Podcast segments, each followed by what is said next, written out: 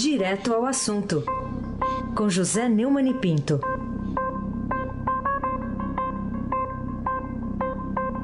Neumann, bom dia. Bom dia, Raíssen Abac. Bom dia, Afrânio Vanderlei Cruz. Oi, bom dia, Gustavo Lopes. Bom dia, Isa, né? Bom dia, Manuel Bonfim. Bom dia, ouvinte da Rádio Eldorado, FM 107,3, Aysen Abac. Vamos começar falando lá das articulações dos senadores, né? Eles vêm intensificando nessas últimas horas as articulações por uma votação secreta para deliberar sobre as medidas cautelares e o afastamento imposto e o afastamento impostos, né, os dois ao senador Aécio Neves do PSTB. Bom, será que com isso eles evitam mesmo o desgaste com o eleitorado, como pretendem, Neumann? O tema está em discussão pela cúpula do Senado. Segundo noticia o Estadão hoje, da manchete na primeira página. Né? E tem como objetivo diminuir o desgaste que pretende reverter a suspensão de funções parlamentares do Tucano. É. A votação no plenário da Casa está marcada para terça-feira agora, dia 17.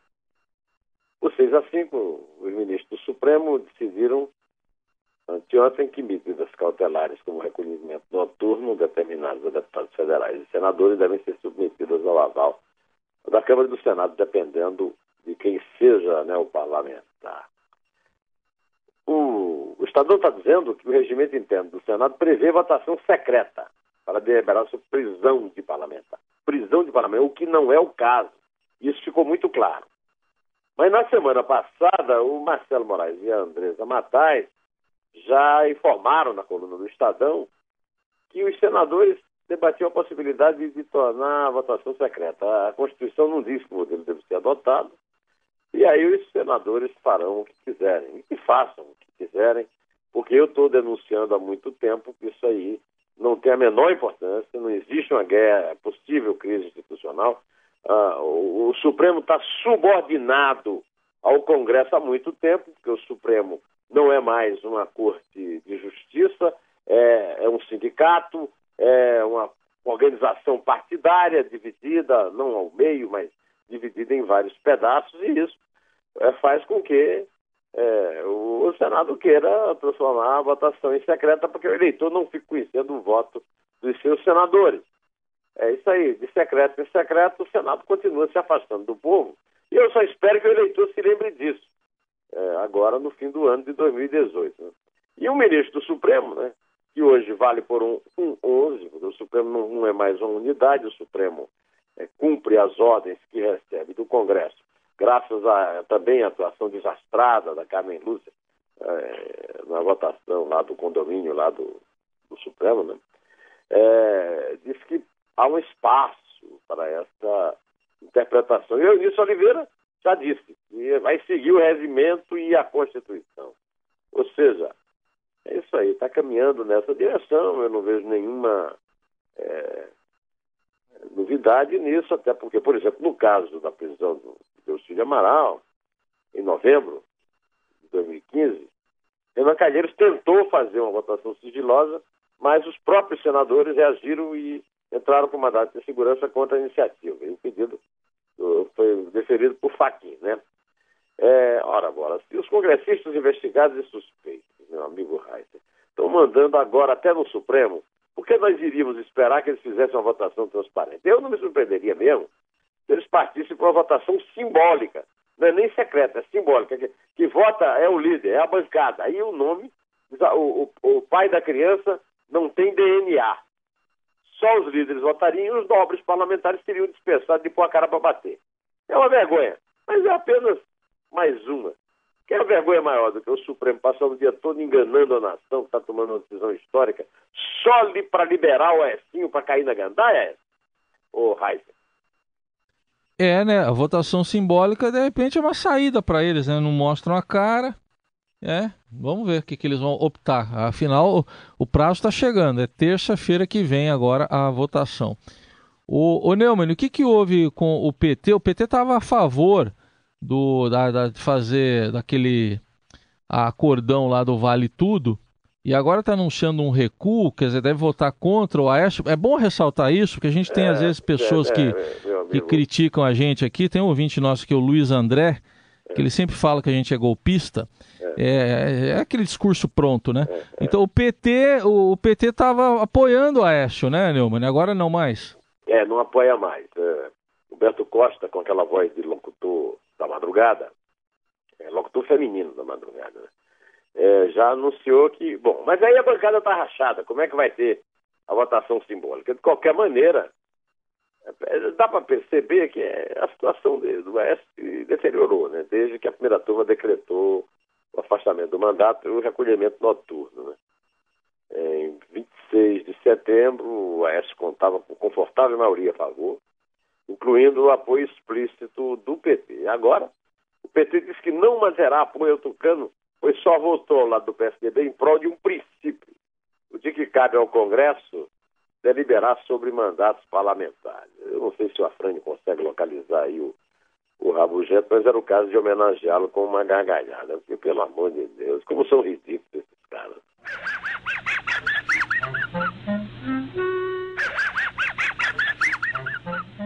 Obrigado, Afrânio.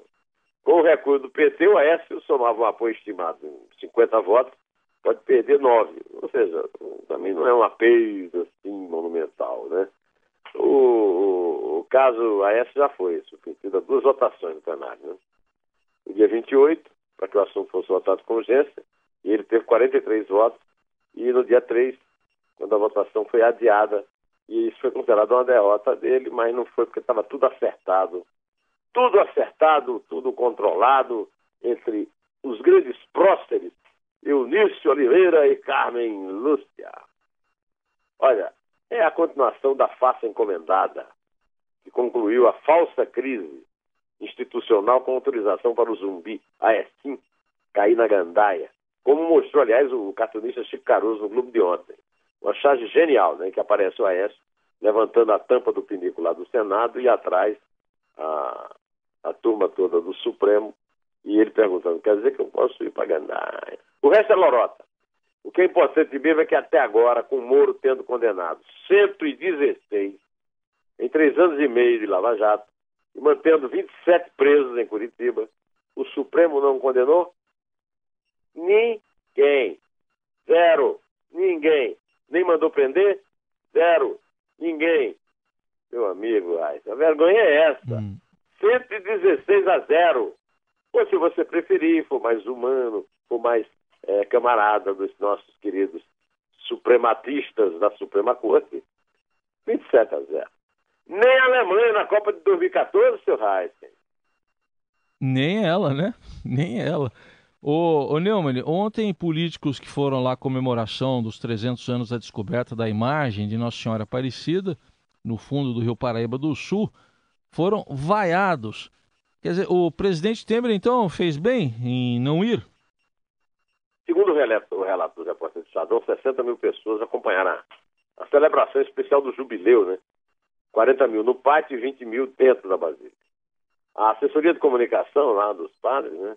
Que até meio-dia 155 mil pessoas passaram pelo Santuário de Nossa Senhora Aparecida. A missa campal começou com uma mensagem em vídeo enviada pelo Papa Francisco, que lamentou não estar no santuário. Ontem afirmou estar com saudades do Brasil. Temer não foi porque ele sempre foi um vacilão, né? Jogou em Baçaí aos Leões, mas os Leões são mansos, a Baia foi devagarinho, né? Dos fiéis da Basílica de Aparecido. Mas o Papa Francisco é um rematado hipócrita.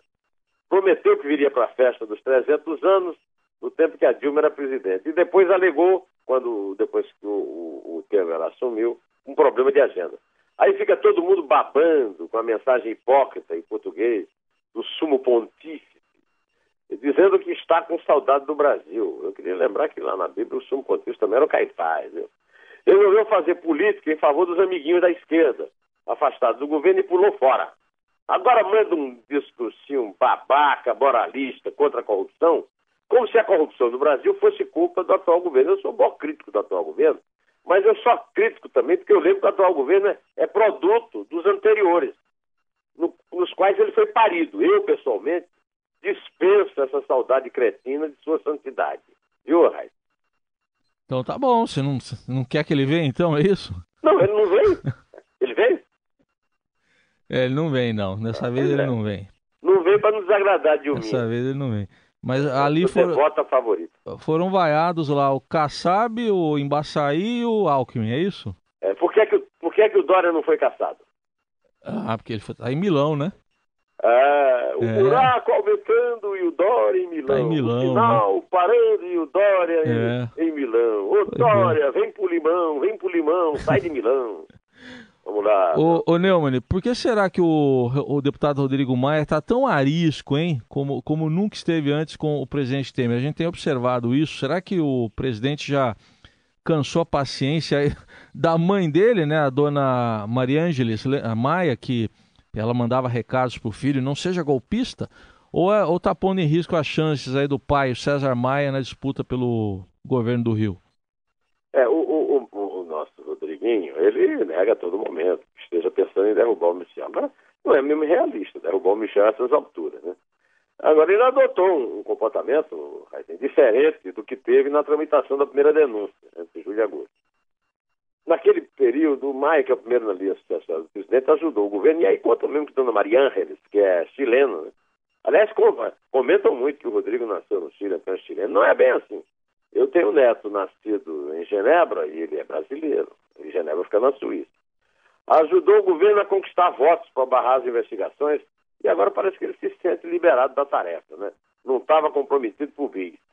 Mas, na verdade, o, Heisen, qualquer pessoa minimamente inteligente, não precisa nem ser informada, sabe que a mudança tem nada a ver com a segunda denúncia, que, aliás, é um, é um fracasso em tudo. A denúncia é um fracasso, o relatório do Bonifácio Tan é um fracasso. É tudo ridículo. Pois é.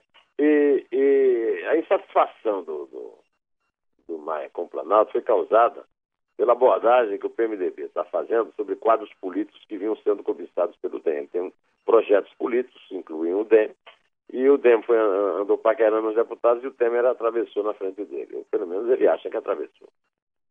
Devido ao poder que ele ganhou na presença da Câmara e depois como sucessor natural de Temer, combalido por denúncias que podem afastá-lo do Planalto, Maia assumiu a tarefa de aumentar o partido. Pelo menos isso, não vai para a presidência, mas aumenta o partido. Né? Agora, é, o alvo deles era aquela ala dissidente do PSB. Aliás, a ala do PSB vem sendo o motivo da, o pombo da discórdia. Né? O, o PMDB atravessou o caminho já levou o Fernando Bezerra Coelho e o filho dele, o ministro Fernando Coelho, o filho. Né? A, a líder do PSB na Câmara, Tereza Cristina, teve várias conversas com Maia sobre mudança do DEM, mas também tem sido cortejada pelo Temer. No Brasil, o, o, o não dá para a gente se enganar. O mordomo da, da infidelidade não conjugal, é conjuntural, é sempre fisiológico. Mas já deve ter acordado do sonho dourado da presidência, mas ainda está sonhando com o PAP do governo do Rio, o apoio dele. Eita, gente desclassificada da molesta, seu Raio Tá bom. Ô, ô Neumann, eu vou falar de economia um pouquinho, né? É, que a gente teve declarações que a gente reproduziu há pouco aí do ministro Meirelles. Será que a recuperação da economia é sólida mesmo, a ponto de estimular o otimismo do governo, ou por enquanto ainda faltam bases sólidas para isso? Infelizmente eu não sei o nome de um ouvinte que me abordou ontem na padaria da Caju e me fez exatamente essa pergunta. Eu abri logo hoje aqui a, o nosso. Infelizmente eu não perguntei o nome dele, porque eu estava no telefone falando com o Flávio Tavares e não deu para atendê-lo direito. De qualquer maneira, o seu Meirelles ressaltou que a estimativa do governo de crescimento agora, em 2018, é 2%. É, com viés de alta para chegar até 3%. O Meirelles pode até estar sendo otimista, mas na verdade é que nós temos sentido realmente é, um, um passos à frente na economia. E esses passos também são ajudados pela situação do exterior. A situação do exterior não pode mudar, porque se mudar vai tudo o vinagre, né? Ele disse que chamaria de um cenário otimista, mas é possível, né? Olha, ele ressaltou que apesar da economia global estar em recuperação, há riscos baixos de bolhas financeiras globais. Ou seja, é exatamente isso que eu falei, que eu falaria para o senhor lá, que eu não consegui responder o que ele queria. Deus queira que ele tenha razão, Meirelles. Que em 2018, ano da eleição, o emprego seja recuperado. Eu estou pensando nos 13 milhões de desempregados. E não nos que disputarão a eleição, né? Num ritmo menos lerdo do que tem sido verificado esse ano, né, Raiz? Uhum. Sem dúvida. O... Para a gente encerrar aqui, vamos falar de. Não vamos falar mais de corrupção, não, tá, Neone? Tá certo. Vamos falar de corrupção. É, a denúncia de que a Odebrecht teria financiado a campanha eleitoral do presidente da Venezuela, Nicolás Maduro, é, é sólida ou apenas mais uma delação premiada? É, é, o Instituto da Delação Premiada tem sido incontestado no Brasil ultimamente. Isso. Muito embora que o nosso Sérgio Machado, cuja delação não se confirmou em nada, esteja lá de tornozeleira, numa tremenda numa casa da praia lá em Fortaleza, né? A denúncia aparece num vídeo que o presidente da Odebrecht Venezuela, Euzenando Acevedo, esse ganhou de mim, hein? Euzenando Acevedo, admite ter recebido o pedido de 50 milhões de dólares. Modesto, nosso ex-motorista de ônibus Maduro, não é não, né? Mas acabou fechando a contribuição em 35 milhões, que também não é pouco, né? 35 milhões de dólares, seu Raio. O vídeo faz parte da delação, né? e foi colocado no Twitter pela Procuradora-Geral afastada da Venezuela, Luísa Ortega Dias.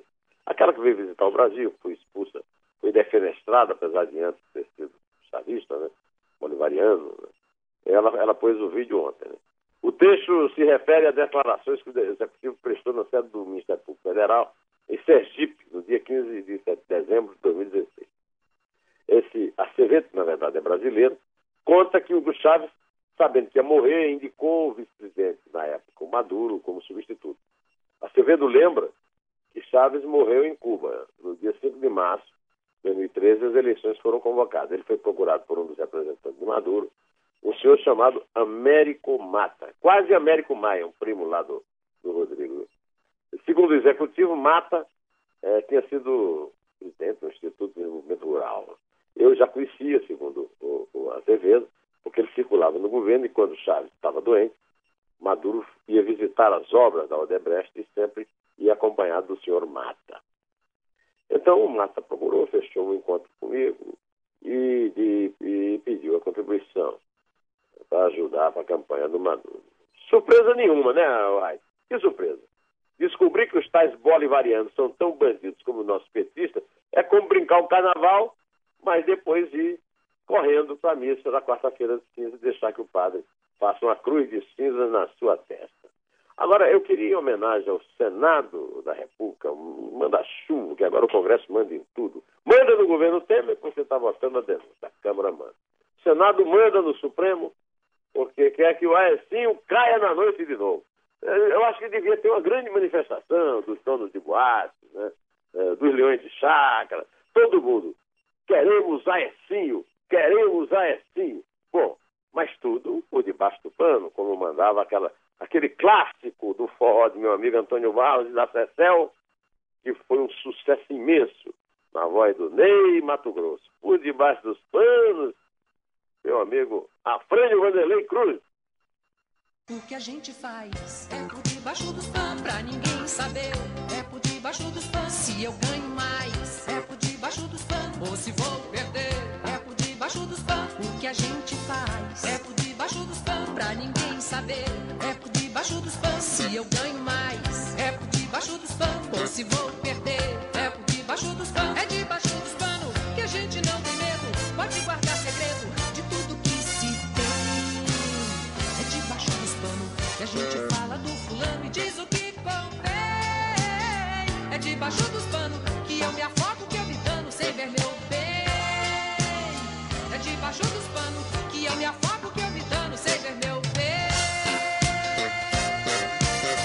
Dá licença que eu vou ver meu bem, seu Raio. Vamos começar de quatro, em homenagem ah. ao heróico empate que o Palmeiras arrancou do tricolor de aço Sim. no magnífico estádio onde Gabriel Jesus lavou minha alma no Sim. jogo do Chile. Não, não quer botar Ai, mais um para contar o golaço do Pará, não? Golaço do Pará, rapaz. o Pará, até os caras que vêm da Colômbia se deixam enganar pelo Pará. Né? É, né? O Pará é ridículo, né, cara? O Pará é aquilo que você viu, um sujeito atrapalhado. Que, que consegue se assustar com a sombra do, do nosso Gustavo Scarpa, que aliás é muito bom, mas nunca é. falar porque sombra jogasse futebol, né? Mas foi um gol contra bonito, né? Foi lindo, rapaz. Foi lindo. O Diego Alves não acreditou e depois ainda foi consolar, hein? A babaquice brasileira Sim. solidarizar com o imbecil, né? O Muralha pegava, hein? Muralha pegava aquilo, aquela cidade. Vamos. Pelo é... menos desviaria com essa parte. Vai lá. É quatro. É três. É dois. É um. Em pé!